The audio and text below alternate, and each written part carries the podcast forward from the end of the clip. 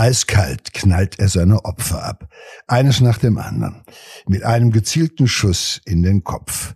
In Auftrag gegeben werden diese Morde von einem Zuhälter. Ausgeführt werden sie von einem eiskalten Killer, Werner Pinschner. Sich selbst nennt er Gott, ein Richter über Leben und Tod. Hallo und herzlich willkommen zu unserem Podcast Im Kopf des Verbrechers. Wir, das sind Joe Bausch und Sina Deutsch. Es ist äh, Mitte der 70er Jahre in Hamburg, St. Pauli, auf der Reeperbahn. Es ist das goldene Zeitalter der Luden, der Zuhälter, der Kiez, ein krimineller Sumpf. Ein Mann hat das Milieu damals fest im Griff, Wilfried Schulz, der Pate von St. Pauli. Sein Imperium ist riesig. Er ist äh, respektiert, er ist der Strippenzieher und unter ihm herrscht das inoffizielle Kiezgericht mit äh, dem ganz eigenen Gesetz. Keine Waffen, hier sprechen die Fäuste. Die Strukturen sind klar und hart. Ja, wie in den meisten deutschen Städten hat sich in der Nachkriegszeit und bis in die 80er Jahre hinein halt äh, das äh, Milieu selbst organisiert. Es wurde sozusagen von außen betrachtet, das ist wie eine Parallelgesellschaft in diesen Städten äh, gewachsen. Und äh, es wird also auch von Machtstrukturen zusammengehalten, die halt schon auch ähm, sehr physische Machtmittel äh, äh, benutzen, um äh, den Laden äh, im Griff zu behalten, im wahrsten Sinne des Wortes. Äh, die Polizei geht eher ähm, selten dorthin. Man überlässt ähm, diese, dieses Milieu, diese Gegend, meistens um die Bordelle herum oder um die, den Straßenstrich herum, überlässt man halt eben äh, den taffen Jungs vom Kiez. Die sorgen schon dass es alles ordentlich abgeht. Und solange die auf Waffen verzichten und keine schweren Gewaltdelikte begehen, ist das halt irgendwie, irgendwie doch zu tolerieren. Ist ja auch ein schmuddeliges Milieu, da will man ja nicht unbedingt ähm, gesehen werden. Und so ist das eben auch in den 70er Jahren in St. Pauli.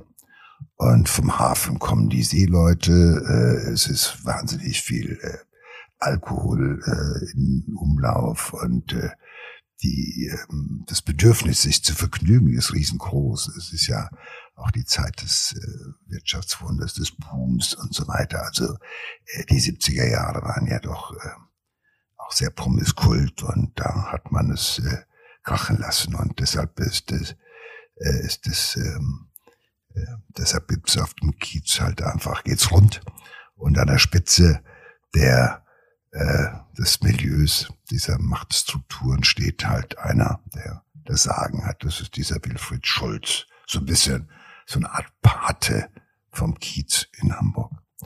Und ohne ihn läuft nix. Ja, mit ihm läuft alles. Und das ist auch jemand, der die Strippen zieht. Das heißt, er redet auch mit äh, der Polizei, der redet auch mit äh, den offiziellen Organen, aber nach der Devise, wir kümmern uns. Ja, man kennt sich, man hilft sich. Und das ist eigentlich so die Situation, die wir gerade da erleben, bevor sich das Blatt wendet. Ja, denn der Pate muss ins Gefängnis dann doch wegen äh, Steuerhinterziehung, Förderung der Prostitution und Urkundenfälschung. Ich meine, besonders äh, ähm, brutal klingen diese Delikte nicht, aber wahrscheinlich ist es auch äh, einfacher, ihn deswegen zu verurteilen. Und jetzt ist der Machtkampf auf St. Pauli groß. Es gibt verschiedene Banden, die natürlich äh, rivalisieren. Da gibt es einmal die GmbH-Bande, die gilt so eher als äh, brutal. Und dann ähm, noch eine andere Gruppe aus jungen Männern, das ist die große Konkurrenz, das ist die Nutella-Bande. In der Chicago Bar auf der Reeperbahn, da, auch da treffen sich ähm, regelmäßig trifft sich eine lose Gruppe von Zuhältern. Das ist dann die Chicago Bande und ähm, mit dem Killer Werner Pinzner an ihrer Seite wird die Chicago-Bande schon bald zur brutalsten auf dem Kiez. Es ist also ein blutiger Weg. Ja, man muss sich vorstellen, wenn so ein großer Zuhälterboss so ein Pate verschwindet, ist ja die Kriminalität nicht weg, sondern es entsteht allenfalls ein Führungsvakuum, ein Machtvakuum. Äh, da wird plötzlich Platz geschaffen und die kriminellen Strukturen fangen an, sich neu zu ordnen. Es beginnt sozusagen so ein äh, Kampf um die Nachfolge oder der Kuchen wird neu verteilt und es wird gekämpft darum, wer jetzt das Sagen hat oder am meisten Einfluss hat. Und das kann mitunter auch mal blutig werden, wenn sich da kleine Banden plötzlich ohne geregelte Ordnungsstruktur behaupten wollen oder auch nur demonstrieren wollen, hey, ohne uns läuft hier nichts. Oder sogar der Meinung sind, wir sind eigentlich die Größten. Vor uns müssen die anderen Angst haben. Und die jungen Wilden wollen natürlich ans Geld, an das große Geld. Und ob GmbH oder Nutella oder Chicago, äh, alle sind noch jung, sind wild und sie sind bereit, auch Waffen einzusetzen, weil das Geschäft ist nicht mehr so leicht wie in den äh, 10, 15 Jahren zuvor, weil einiges ändert sich gerade. Ich finde, ähm, so wenn, wenn man das so hört, das klingt irgendwie wie so ein, weiß ich nicht, so ein öffentlich-rechtlicher Vierteiler. Ja, also so, man romantisiert ja schon die Zeit auch damals auf äh, der Reeperbahn. Ähm, ich meine, wie kommt man auch dazu, sich Nutella-Bande zu nennen? Das ist doch irgendwie, also von heute denkt man doch, das ist doch irgendwie lächerlich.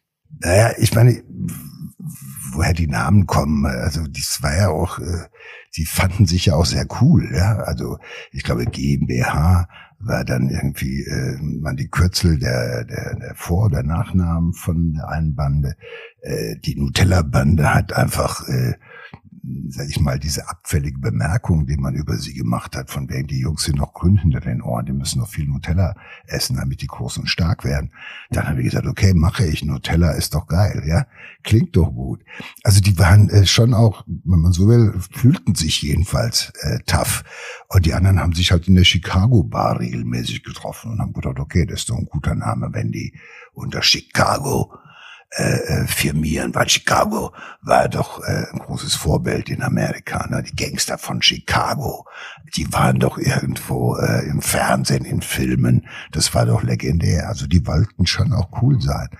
Aber das Geschäft war natürlich schon längst nicht mehr so, dass man äh, das verklären konnte. Natürlich, wenn wir das heute äh, so ähm, besprechen oder wenn man da heute hinguckt, äh, ist da noch ähm, viel Verklärung äh, dieses, äh, mm, total, dieses Milieus dabei, ja. als wäre das so, als wären das seriöse Leute gewesen, so aufrechte Jungs ja, von genau. uns, ja, die halt einfach gucken. Und ich kann mich erinnern, als die ersten Zuhälter bei mir so in den 80ern im Knast aufgeschlagen sind, die haben sich auch nur so aufgeführt oder sowas, ja, sowieso. Eigentlich waren sie äh, Paartherapeuten und Männerversteher, ja äh, mit den großen Autos, den Goldketten, also alles, was Männer gerne haben. Ne? Also große Karre, äh, äh, tolle Weiber an der Seite und äh, Patte, ja, also Kohle auf der auf der Tasche.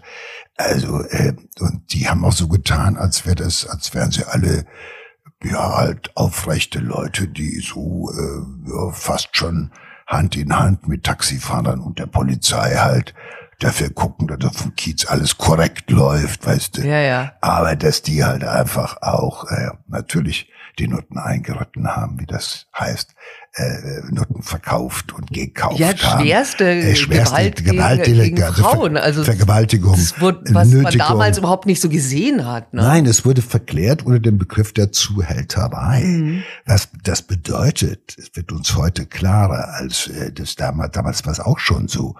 Es war Menschenhandel, es war fortgesetzte Erpressung, Nötigung, sexueller Missbrauch, Vergewaltigung, äh, äh, äh, Körperverletzung und das alles in Folge, jeden Tag irgendwo ein bisschen was davon.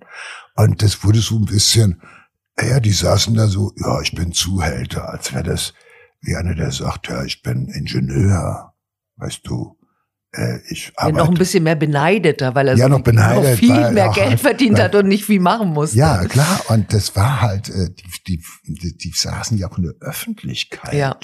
Ich kann mich in Köln in den 70er Jahren dran erinnern, es waren Lokale, da saßen die Luden wirklich mit ihren, mit ihren Mädels saßen die in Diskotheken, haben den Champagner fließen lassen, die haben, ohne die wäre nichts gelaufen, die haben riesigen Umsatz gemacht, die haben sich vor der Tür gegenseitig irgendwo bewundert in ihren Karren, die haben sich die, die, die Rolex äh, langsam immer, also das Ziffernblatt mit Diamanten voll besetzt, noch die Devise, wenn man mal abbauen muss, hat immer ein bisschen was Bares dabei und so weiter. Und es gab eine Geschichte sogar in Köln, die legendär geworden ist, dass in Köln der Domschatz äh, geklaut wurde oder große Teile des Domschatzes wurden geklaut. Die Polizei wusste nicht weiter und hat sich dann an Schäfers Nors gewandt. Schäfers Nors war einer der großen einflussreichen Luden im Kölner Milieu. Und Schäfers Nors hat dann auch den Domschatz wieder besorgt. Und das ging natürlich irgendwo äh, durch die Medien, das machte eine große Runde. Das war so, ist ein Jung, ist ein Kölsche Jung und der hat sich schon gekümmert, dass der Bischof, ja. dass der Kardinal seinen Domschatz wieder kriegt. Ja. So. Und das war so diese. Verklärung, aber natürlich Mhm. war mittlerweile, und das war in Hamburg auch nicht anders, war die Verquickung teilweise auch von lokaler Politik, von äh, Einfluss, von Geld, von Immobilien und das ganze Gedöns war wahnsinnig miteinander verquickt, aber man ließ sie halt gewähren, weil es schaufelte natürlich viel Geld in die Städte hinein. Also da wurde ja nicht nur von den Luden viel Geld verdient, sondern das war ja auch ein Magnet. Das heißt, in diese Ecken rund um Bahnhöfe und Häfen und so weiter, da rollte der Rubel und irgendwie mussten ja diese vielen Menschen, die halt auch gesoffen haben und die halt auch randaliert haben und so weiter, mussten die im Griff behalten werden und das regelten die taffen Jungs dann halt schon selber. Ja, die machten kein großes Aufhebens. Da wurde nicht gerufen, halt, der hat seine, der hat nicht bezahlt bei der Prostituierten. Nee, der hat hier in der Kneipe randaliert, kann da nicht die Polizei kommen. Nee, das machten die selber. Da gab's einen aufs Maul, einer rechts und links. Das tat schon mal ordentlich weh. Da wurde der Baseballschläger ausgepackt. Und dann wurde das geregelt. Und wenn einer nicht bezahlt hat, dann hat er halt schon mal eine schwere Kieferfraktur gehabt. Dann war kein Sprechen mehr. Also mit dem wurde nicht gesprochen, aber der konnte auch nicht mehr sprechen anschließend. Das wurde halt, das regeln wir unter uns. So ein bisschen. Ja, so mit das, so ehrlichen Fäusten, gell? Ja. ja, es klingt zu ehrlich. Natürlich, Ja. Es ist heute so, dass es noch mehr verklärt wird, als es ähm, ohnehin verklärt wurde, weil wir heute halt in diesem Milieu halt einfach, äh, da es sind die taffen Jungs von damals, die spielen schon lange keine Rolle mehr und das Milieu ist natürlich noch weiter verroht, brutaler geworden, äh, auch undurchsichtiger geworden. Äh, das ist natürlich so ein bisschen auch, weißt du noch, damals war das alles Mhm. noch in Ordnung. Ja, so ein bisschen, wenn man überlegt, äh, wie die Türsteher, Türsteher-Szene mal angefangen hat. Ne? Da waren das so Jungs, die halt geguckt haben, Taffe. Und heute, es ist eine riesige mafiöse Struktur. Ohne die machst du nirgendwo mehr irgendwo im Nachtgewerbe einen Laden auf und dann hast du zu bezahlen. Und sie suggerieren dir zwar Schutz, aber sie kassieren dafür auch ordentlich.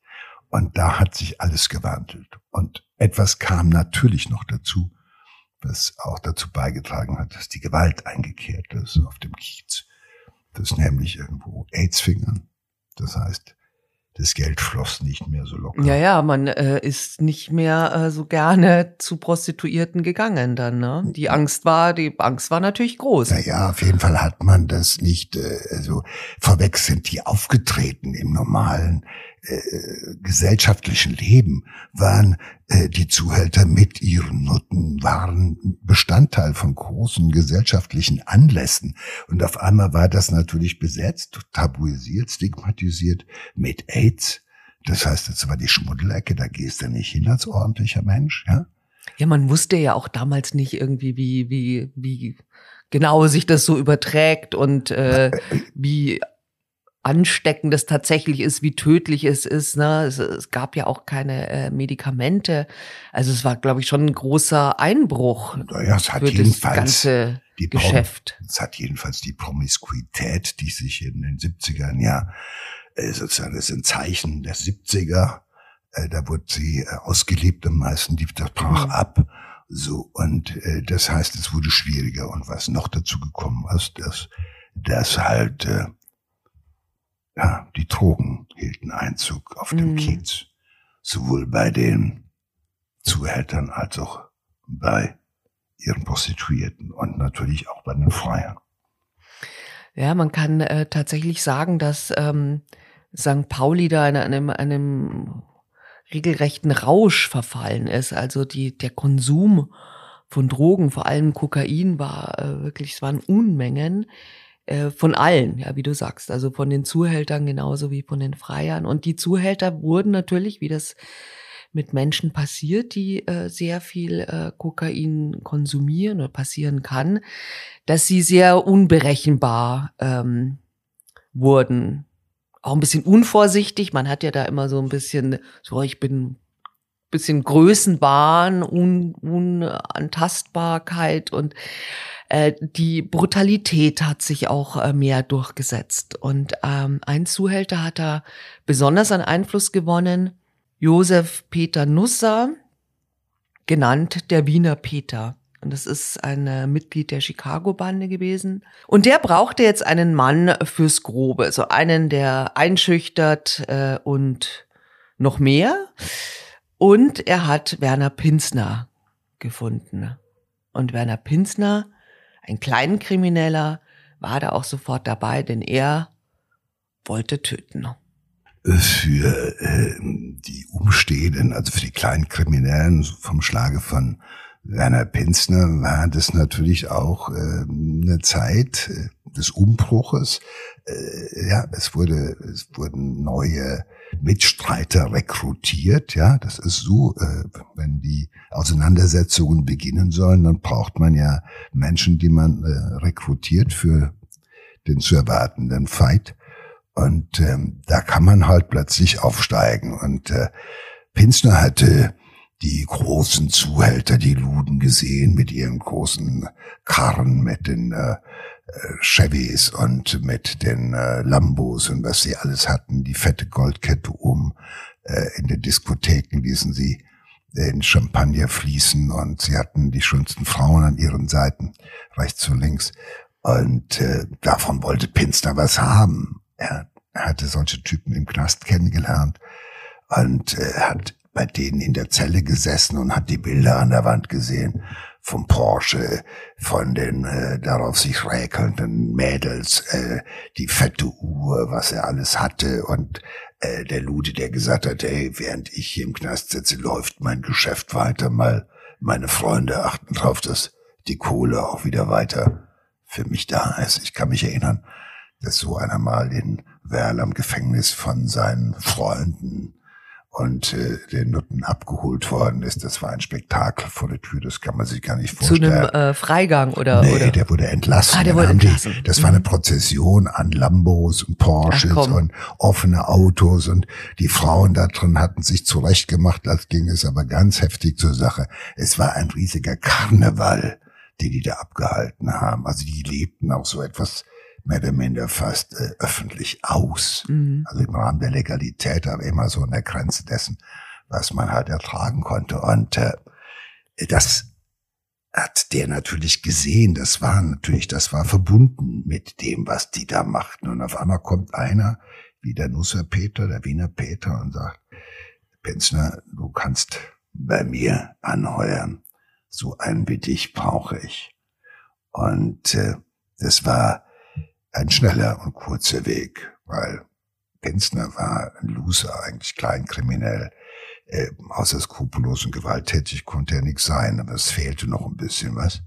Und das hat er mit, mit äh, dem Kokain hingekriegt, wenn die Nase erstmal da tief genug drinne hängt, dann äh, geht die letzte Muffe, die letzten Ängste, die allerletzten Skrupel sind da schnell löslich. Und deshalb kommen die beiden schnell ins Geschäft.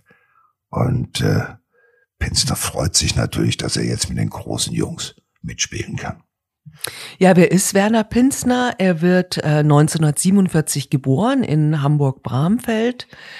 Ähm, er ist der Sohn eines Rundfunkmechanikers und einer Verkäuferin. Ähm, würde mal sagen, nicht so die hellste Kerze auf der Torte. Die Schule bricht er ab. Er schlägt sich dann mit Gelegenheitsjobs durch, als Fahrer, als Seemann, Gerüstbauer oder auch als Schlachter. Und er begeht immer wieder Straftaten, also so ein ganz typischer Kleinkrimineller. Ähm, er sitzt auch im Gefängnis. Seine zweite Frau heiratet er auch da in der Justizvollzugsanstalt, nämlich seine Jutta. Er sitzt äh, für zehn Jahre im Gefängnis. Er hat einen tödlichen Raubüberfall begangen und wurde ähm, deswegen verurteilt. Und da im Knast knüpft er hm, so die, seine Kontakte in die Zuhälterszene, hast du ja auch schon gesagt, ne? Ähm, sieht die anderen Zuhälter, äh, träumt natürlich jetzt auch von der Karriere im Rotlichtmilieu und ähm, fängt an, äh, Heroin und Kokain zu nehmen. Ja, also man muss sagen, Pinsner hat ja jetzt sich schon mal zehn Jahre Knast irgendwie besorgt. Also ein tödlicher Raubüberfall heißt ja, es gab einen Raubüberfall, wo das Opfer irgendwo in der Folge gestorben ist, ohne dass es jetzt ein Mord war, sondern das ist schon eine Hausnummer. Also kleinkriminell. Er ist schon, äh, er ist schon eine Hausnummer, muss man sagen. So, und aber bis er auf die Kette gekriegt hat, er nix, du hast es gesagt, Schulabbrecher, sitzt im Knast, nimmt Drogen und weiß auch nicht so richtig, wie es weitergeht. Ja, und im Knast trifft er halt eben auf die protzigen Zuhälter, die ihm erzählen, wie viel Geld sie verdienen und wie einflussreich sie sind und wenn sie alles kennen und was nicht alles. Und er findet das natürlich alles klasse. Und äh, äh, so dabei wird er natürlich wird immer gerne übersehen, dass da halt eben Menschen drogenabhängig gemacht werden, Frauen missbraucht und geschlagen und so weiter. Das alles wird ja nicht auf dem ersten Weg erzählt oder es wird in einer Art und Weise verklärt, als sei das, also mit so einer ingenieurwissenschaftlichen Skrupellosigkeit so, und das muss sein, die brauchen das und erklärst du das bitte und dann machst du das und so wird Pinsner auch in einem der Bordelle von äh, dem Nusser Peter wird er sozusagen ein Art Hausmeister, den er da also gibt. Das heißt, er muss irgendwie äh, aufpassen, dass der Laden läuft und äh, äh, äh, keiner Stress macht. Und äh, Pinsler bekommt aber jetzt eine große Idee. Also er leckt Blut. Er hat das jetzt einmal, äh, er sieht sich halt jetzt äh, ziemlich weit oben in der kriminellen Karriere. Und äh, er ist halt bereit dafür auch, das zu tun, was man offenbar sehr früh und sehr schnell von ihm erwartet, nämlich, dass er mit großer Brutalität, rücksichtslos und skrupellos tötet. Und im Knast hat er auch Zeit, sich schon mal auf seine neuen Aufgaben vorzubereiten. Ja, und es ist tatsächlich, das ist im Juli 1984, er sitzt noch im Gefängnis und hat Hafturlaub und ähm, äh, da begeht er seinen ersten Auftragsmord einen ähm, Ex-Bordellbesitzer und Dealer, der Kokain-Schulden hat. Und der wird dem Wiener Peter, also dem äh, Chef quasi vom Pinsner, äh, lästig. Und Pinsner schießt ihn in dem Kopf. Den Deal, der Deal, den er gemacht hat, war äh, als Lohn für diesen Auftragsmord mehrere zehntausend Mark.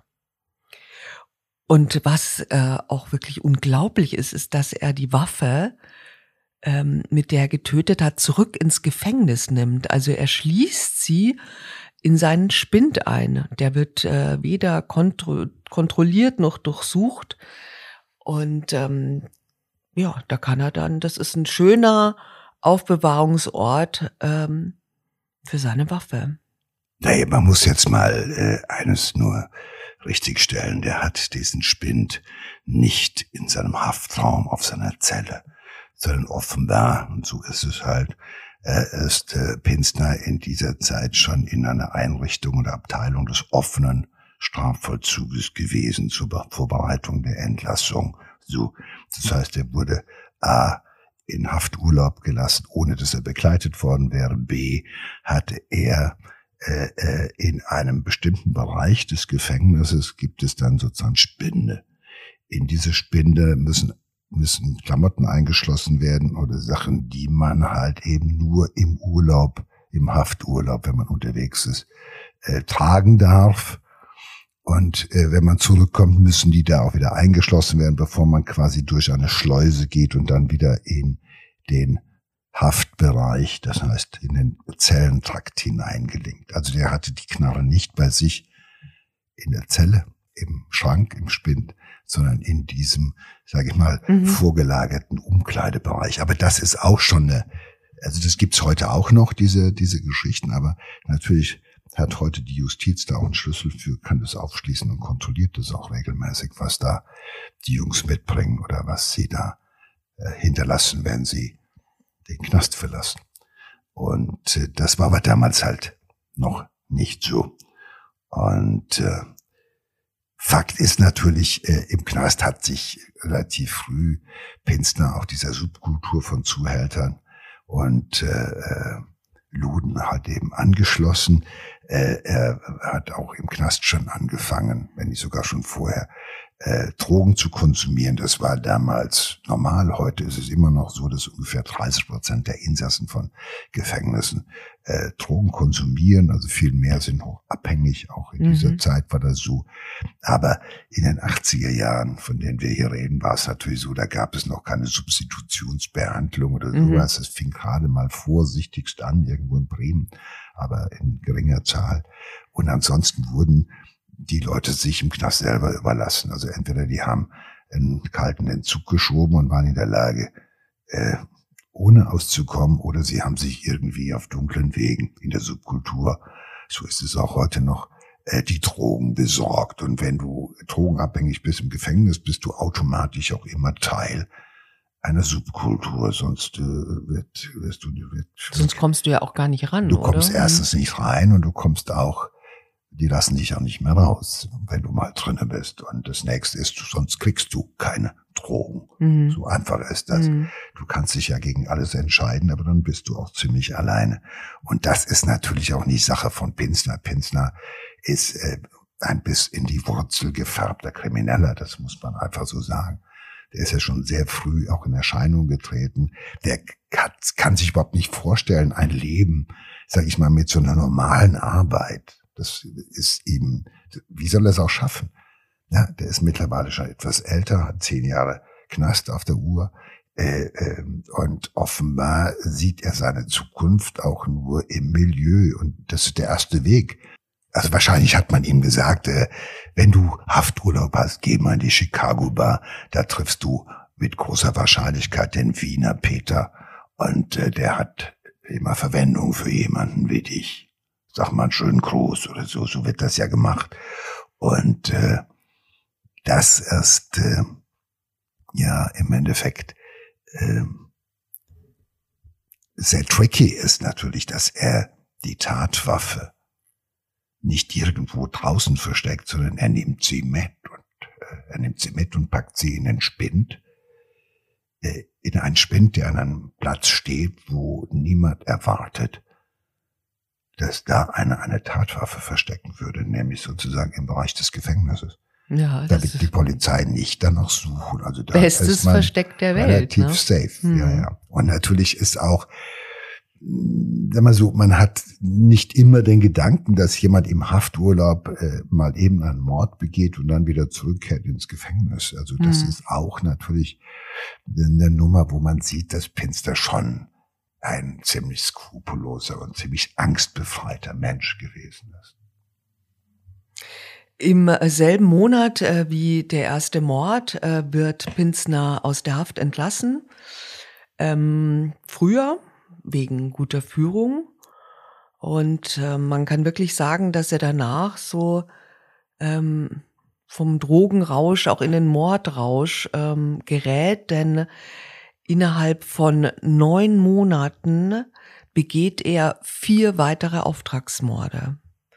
Das äh, zweite Opfer ist Peter Pfeilmeier, ein äh, Geschäftspartner des Wiener Peters, der sich auch ähm, sehr stark mit Drogen zudröhnt. Das ist äh, schlecht fürs Geschäft, findet der Wiener Peter. Und ein Kopfschuss von Pinsner ändert das. Äh, das nächste Opfer ist äh, Dietmar äh, Traub, genannt Lackschuh. Zusammen mit dem Wiener Peter betrieb er das Bordell Palais d'Amour. Doch auch äh, Traub ähm, nimmt sehr viel Drogen, äh, wird dadurch auch leichtsinnig, will eigene Geschäfte machen und da muss dann weg. Ähm, in der Nähe von München äh, wird dann eine Autopanne vorgetäuscht und Pinsner schießt ihm in den Kopf. Und bei dem vierten Auftrag äh, tötet er gleich zwei Menschen. Waldemar Dammer ist ein Bordellbetreiber im Kiez, also Wiener Peters Konkurrenz.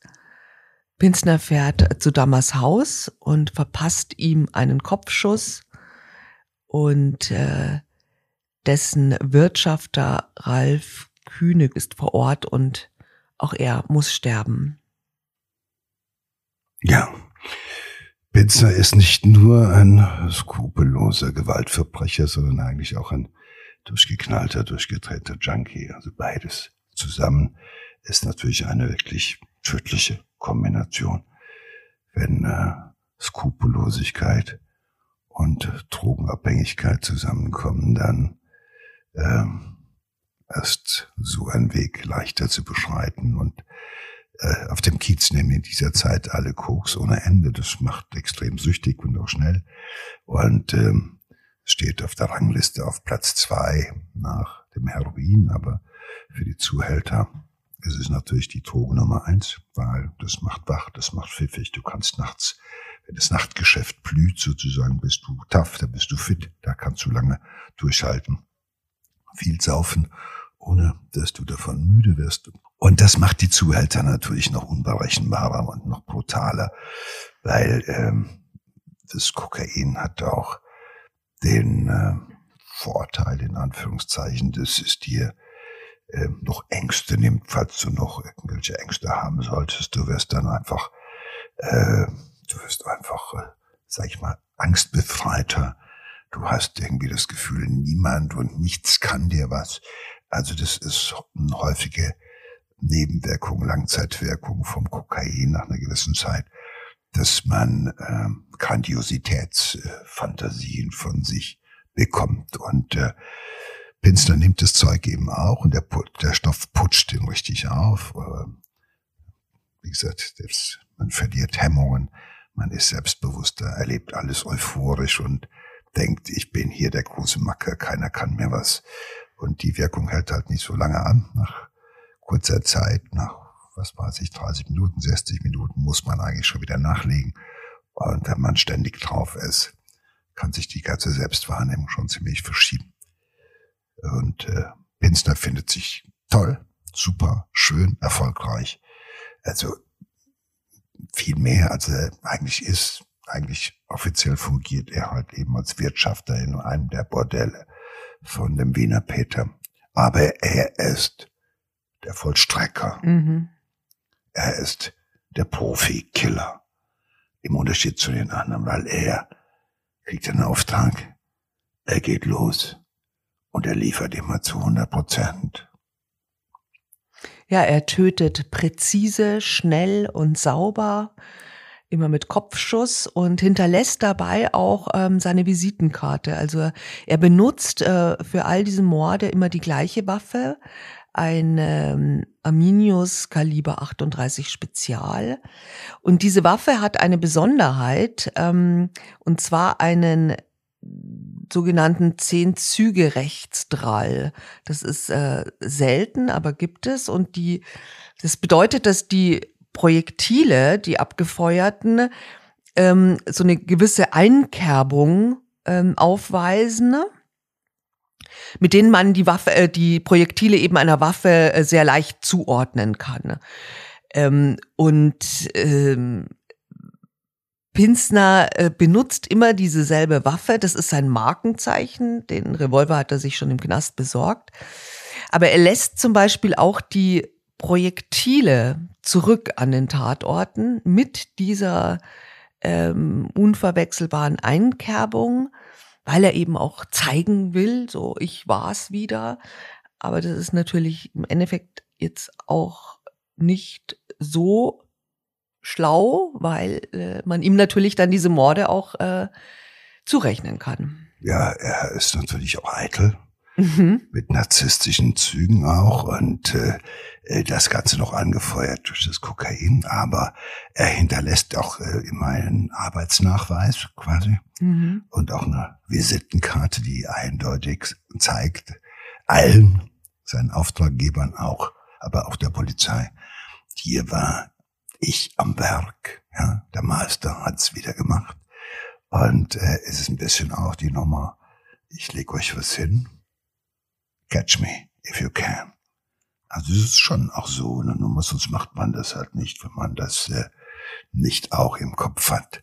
Und er zeigt sich jetzt als der große, mächtige Killer, der immer nach dem gleichen Muster tötet, immer die gleiche auffällige Waffe benutzt. Er demonstriert damit auch seine Allmacht. Alle haben Angst vor mir. Jeder könnte der Nächste sein, dem ich diese Kugel mit dem Rechtsstrahl in die Rübe blase. Und das ist kein, das ist keine Wut, das macht einfach sozusagen, der hat sowas wie der, der Meisterschütze. Wie gesagt, das ist so, ich will schon gut sein mhm. bei dem, was ich tue. Und so wie ich macht's auch keiner. Alle anderen ballern wild rum. Ich bin ein präziser, eiskalter Killer. Das ist so die Visitenkarte, die er vor sich hertragt. Ja, auch Kopfschuss ist ja da auch ganz typisch, ne? Ja, das ist immer auch hinrichten. Findet das ist er, ja das. Das ist gut. ja, nein, das ist ja ein Auftragsmörder, der natürlich präzise mhm. killt. Das heißt, er kein Dilettant, der wild rumballert, sondern ein Schuss, ein Treffer aus die Maus, ja. Und es hat ja immer auch den Charakter von Hinrichtungen. Und das ist es ja auch. Er kriegt den Auftrag, er ist der Henker. Und der Henker geht los und er tötet, indem er halt dem Opfer in die Rübe schießt. Und das ist immer auch eine Hinrichtung. Und so ist es ja auch eben gemeint, so sollen es ja auch alle sehen. Das ist ja auch im Interesse des Wiener Peter, dass die anderen nicht nur, dass die Konkurrenz beseitigt wird, sondern dass die anderen auch sehen, hey, pass auf dich auf. Du könntest der Nächste sein. Das ist ja sozusagen das Signal nach innen und auch nach an die Konkurrenz, weil wir haben ja eine Situation, wo immer noch diese unterschiedlichen Banden schauen, wer kriegt den Fuß in die Tür. Und es wird ja gerade die Claims werden verteilt, sozusagen. Das ist wie Weidekrieg in einem Western. Ja, aber die Ermittler sind ihm dadurch natürlich auf der Spur. Äh, Im Mai 1985 äh, äh, wird die Sonderkommission 855 ähm, gegründet zur gleichen Zeit. Ähm, wird Pinsler ist jetzt einfach gefährlich. Er wird auch für den Wiener Peter, seinen Auftraggeber, gefährlich. Und deshalb beschließt er auch, äh, Pinsner soll sterben. Aber die Polizei ist schneller. Am 15. April 1986 steht eine SEK-Einheit vor Pinsners Wohnung. Ein Beamter klingelt an der Tür. Pinsner öffnet mit, mit nassen Haaren. Er kommt nämlich direkt aus dem Bad und ist auch nur mit einem Handtuch bekleidet und er wird sofort festgenommen. Und in der Wohnung finden äh, die ähm, Beamten dann auch diese sehr markante Tatwaffe. Ja, es gibt ja so einen schönen Satz, also wenn ihr losgeht, um jemanden zu verhaften, kommt in den frühen Morgenstunden. Also dann sind die meistens zu Hause, die taffen Jungs, die nachts unterwegs sind. Und so passiert es daher eben auch. Pinsner ist ziemlich überrascht, weil er hat eher damit gerechnet, dass äh, er, dass ihm das Licht ausgeblasen wird irgendwie aus dieser Szene.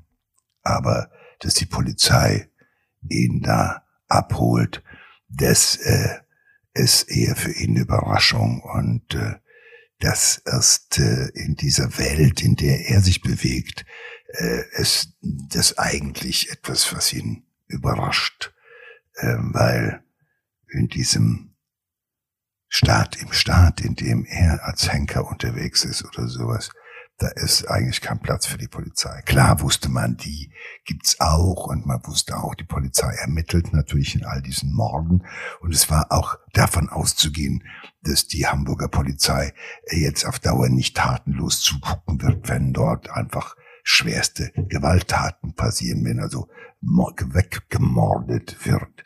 Und die SDA, also die Staatsanwaltschaft, hat ohnehin schon lange genug zugeschaut, weil sie eigentlich wissen wollte, Wer sind die Hintermänner? Mhm. Wer steckt dahinter? Wohin führt uns die Spur, die da anlegt? Weil das war ihnen klar, dass das ein Auftragsmörder ist. Ja, dass Aber er nicht der große Pate ist. Ja, wer klar. ist der, die Strippen zieht im Hintergrund, mhm. weil den wollen wir auch haben. Und ähm, jetzt ist aber Zeit. Und ja, ich glaube, Fenster war so weit, dass er wusste, entweder gehe ich Entweder holt mich die Polizei, das ist vielleicht noch die günstigere Variante, oder irgendein anderer Auftragskiller klopft an der Tür und bläst mir halt als nächstes die Rübe weg. Äh, ich glaube, das ist so das gewesen, was er sich ausdenken konnte. In der Urhaft will Pinsner auspacken und seine Auftraggeber auch verpfeifen. Er gesteht äh, fünf Morde von den acht und die Polizei hofft natürlich auf weitere Geständnisse. Und äh, Pinsner hält die Beamten aber immer wieder hin. Der hat nämlich einen Plan. Ähm, er hat auch eine Anwältin, Isolde Oechsle-Missfeld, und es gelingt ihm auch, äh, diese Frau auf seine Seite zu ziehen. Ähm, die Anwältin schmuggelt für ihn äh, Kokain und Heroin ins Gefängnis aber auch äh, Briefe von Pinsner und die er äh, seiner Frau Jutta schreibt und äh, sie ihm. Und er plant seine letzte große Tat. Ja, ja, Pinsner weiß natürlich, dass er ähm, geliefert ist. Also er ist am Ende, äh, geht er ins Gefängnis. Irgendwann werden die langen Arme, die großen Kontakte vom Wiener Peter oder einem seiner Nachfolger werden ihn erreichen und da wird er im Knast umgebracht werden. Wird er den Knast lebend überstehen und nochmal rauskommen, wird da auf ihn gewartet. Und damit er schon mal zwischendurch weiß, wo der Frosch die Locken trägt, wird vielleicht auch der ein oder andere mal seine Jutta Hallo und Guten Tag sagen und das wird er halt erfahren. Wenn man nicht an ihn kommt, kommt man zumindest an seine Frau. Und das ist ja auch schon mal vielleicht ein schöner Gruß, wenn er hört, dass seine Frau öfter mal Besuch hatte von jemandem, der sie zusammengeschlagen hat oder sonst was. Also wie er es auch dreht und wendet. Pinsner kapiert das seine Situation momentan ziemlich ausweglos ist. Er hat fünf Morde gestanden und er äh, führt die Polizei auch ein bisschen um die Nase herum. Das heißt, er spielt so ein bisschen Katz und Maus. Er sagte, ich werde weiter gestehen, weitere Morde und weitere Einlassungen machen, aber erst muss ich mal mit meiner Frau wieder zusammenkommen. Ich mache mir Gedanken. Ähm, äh, und, und, und. Also die machen aber auch Zugeständnisse, äh, die Staatsanwaltschaft und die Polizei, die man normalerweise nicht machen würde. Also da ist vieles im Argen auch gewesen. Äh, das heißt, Pinsner konnte seine Frau teilweise auch äh, alleine treffen im Hotelzimmer, wo extra irgendwo ein Hotel gemietet wurde und die haben sich da getroffen und die Polizei hat quasi vor der Tür äh, das äh, Liebesnest bewacht, um es mal brutal auszudrücken, weil man halt gehofft hat, er wird ja weiter auspacken, wir wollen noch mehr, noch mehr, noch mhm. mehr. Und das hat er natürlich auch gemerkt und es war ja sein letztes, sein letztes, letztes Mal, wo er das Gefühl von Macht hatte, nämlich Macht darüber, was gesteht er ein, was, äh, was liefert er an Informationen und was nicht. Und das hat er, diese letzte Macht, hat er ausgenutzt zu seinen Gunsten. Und äh, das Irre ist natürlich auch, dass es ihm gelungen ist, ne, äh, auch diese Anwälten, ja, äh, ähm, so zu manipulieren, dass die mitgespielt hat. Das sollte man natürlich wissen. Es war natürlich ein ganz großer Fall in Hamburg. Äh, eine Stadt, eine, eine Anwältin, die äh, einen Pinsner, den Serienauftragsmörder aus dem Kiez, vor einem Gericht oder in einem Ver Verfahren vertritt, ähm, kann damit rechnen, dass sie großen Response, also für ihre Credits ist das ganz ganz großartig. Also diesen Mandanten will sie nicht ja, verlieren. Klar. Und wenn der sagt, ich habe keinen Bock mehr auf dich, ich will eine andere, dann muss man ihm eine andere besorgen. Das heißt, sie muss entweder so ein bisschen ihn überzeugen, dass sie die richtige ist und ihn gut verteidigt, oder sie muss ihm gefällig sein. Mhm. Und sie hat den Fehler gemacht, ihm gefällig zu sein. Sie hat ihm nämlich am Anfang hat sie Briefe geschmuggelt, das ist ja leicht über die Anwaltspost, die wird nicht geöffnet. Mhm. Das nächste war natürlich, dass sie Drogen und äh, ja, also Kokain und Heroin äh, in den Knast äh, geschmuggelt hat. Das ist auch möglich, weil äh, bestimmte Geschichten der Anwälte werden nicht kontrolliert, die werden nur die Ausweise, weil man davon ausgeht, dass Anwälte ja seriös sind. So, und dann auch am Ende halt äh, äh hängt sie am Fliegenfänger von Penzner und seiner Frau. Ja, weil sie hat sich die Hände schmutzig gemacht und ab einem gewissen Punkt gab es offenbar für sie kein Zurück mehr. Und äh, er spielt natürlich vor der Polizei weiter den großen Macker. Ich will das, ihr wollt von mir Infos, ich will das. Zug um Zug. Und das zieht sich eine ganze Weile hin. Ja, aber nicht nur, dass er Macht über ähm, die, die, die Ermittler hat, weil er äh, immer wieder ähm, dann mal was rauslässt, aber doch nicht wirklich alles, ist es auch so, dass er sein, sein Ende selbst in der Hand haben will. Und da hat er einen äh, großen Plan. Also er ist ja schon so ein bisschen Showman, ja, und er will ähm, diese Welt mit einem großen Knall verlassen und ähm, eben auch ähm, äh, von sich aus gewählt und nicht ähm, ähm, im Knast versauern und damit natürlich auch irgendwie äh, es den anderen halt nochmal zeigen. Und äh, das tut er am 29. Juli 1986. Es ist ein Dienstag, ein heißer Sommertag. Und Werner Pinsner sitzt im Zimmer 418 des Hamburger Polizeipräsidiums am Berliner Tor. Er soll vernommen werden. Neben ihm sitzt seine Frau Jutta. Auf einem Schreibtisch stehen Getränke und Brötchen. Im Raum sind außerdem Pinsners Anwältin, zwei unbewaffnete Polizisten, der Staatsanwalt Wolfgang Bistri und dessen Sekretärin. Bistri eröffnet die Vernehmung, ähm, auch tragischerweise muss man sagen, also wirklich im Nachhinein natürlich ähm, äh, zynische Wendung der Geschichte. Er sagt tatsächlich, nun schießen Sie mal los.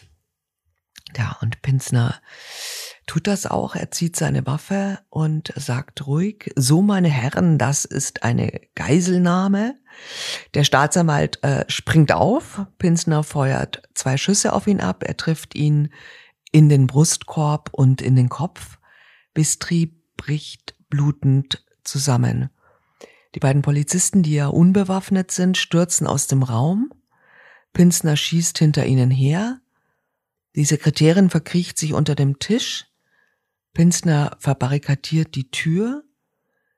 Seine Frau, Jutta, kniet vor ihm nieder. Er steckt ihr den Lauf des Revolvers in den Mund und drückt ab. Danach schiebt er sich selbst die Waffe in den Mund und tötet sich selbst. Als äh, das Sonderkommando, also Sondereinsatzkommando dann den Raum stürmt, finden sie natürlich ein, ein unfassbar blutiges Bild, ein Blutbad vor sich. Pinzner und seine Frau sind tot.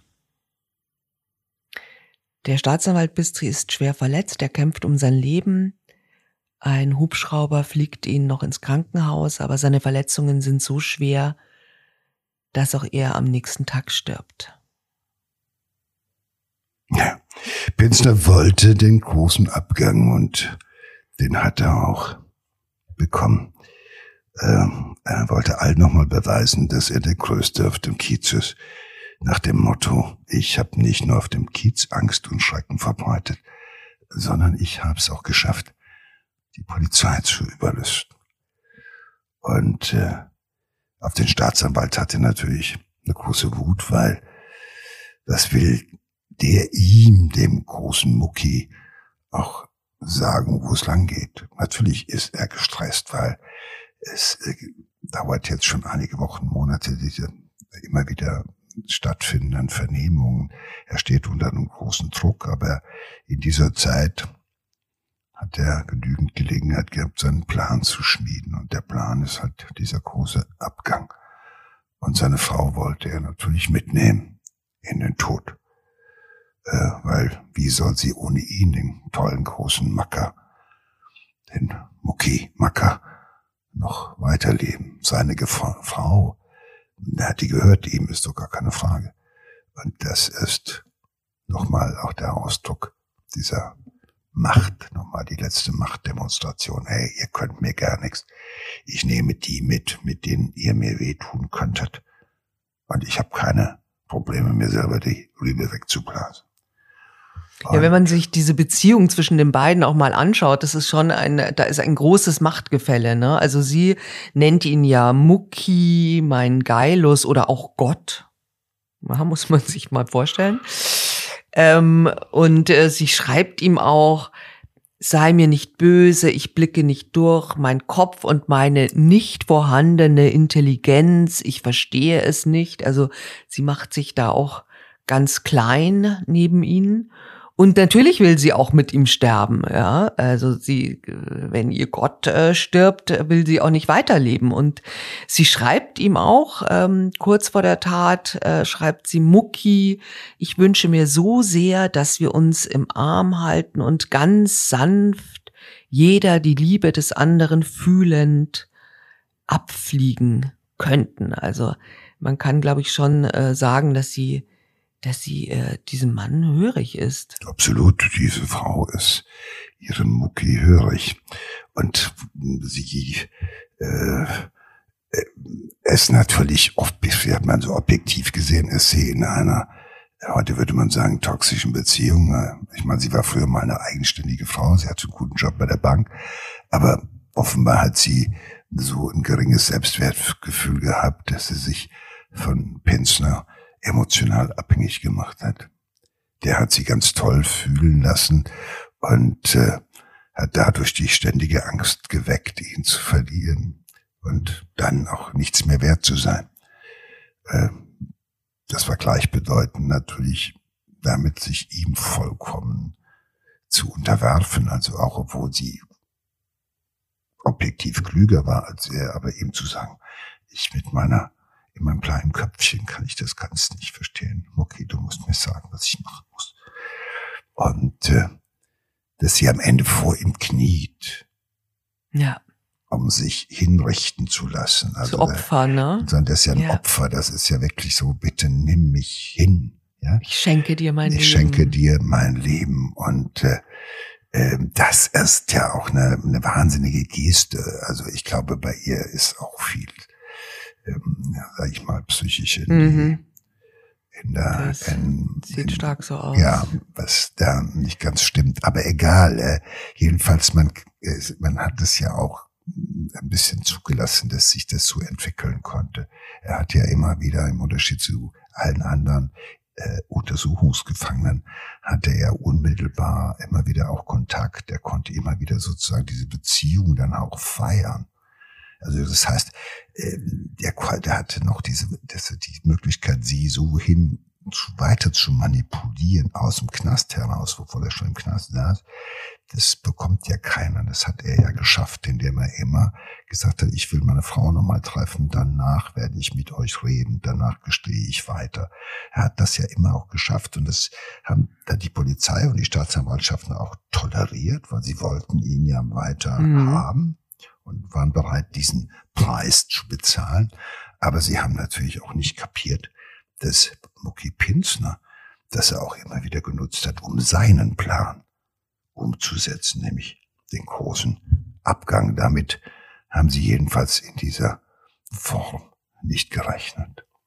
Er hat ja auch die Anwältin schon, kann man sagen, auch so äh, um den Finger gewickelt. Ja, also sie identifiziert sich da sehr mit der mit der Jutta. Äh, sie hat selbst auch große Probleme. Sie hat einen psychisch kranken Ehemann und ist da auch ein bisschen äh, labil, könnte man sich vorstellen. Ne? Und sie lässt sich äh, schon von äh, den Pinsners äh, sehr beeinflussen und sie besorgt tatsächlich die Waffe für diese, diese letzte große Tat. Und ähm, mit Hilfe der Anwältin übt auch Jutta Pinsner, das muss man sich auch mal vorstellen, sie übt, wie kann sie diese Waffe in den Vernehmungssaal hineinschmuggeln. Ne? Das, äh, äh, sie wickeln die Waffe, das ist eine äh, Smith Wesson, in ein Geschirrtuch, das versteckt sie dann in ihrem Slip und trägt darüber einen weiten Rock.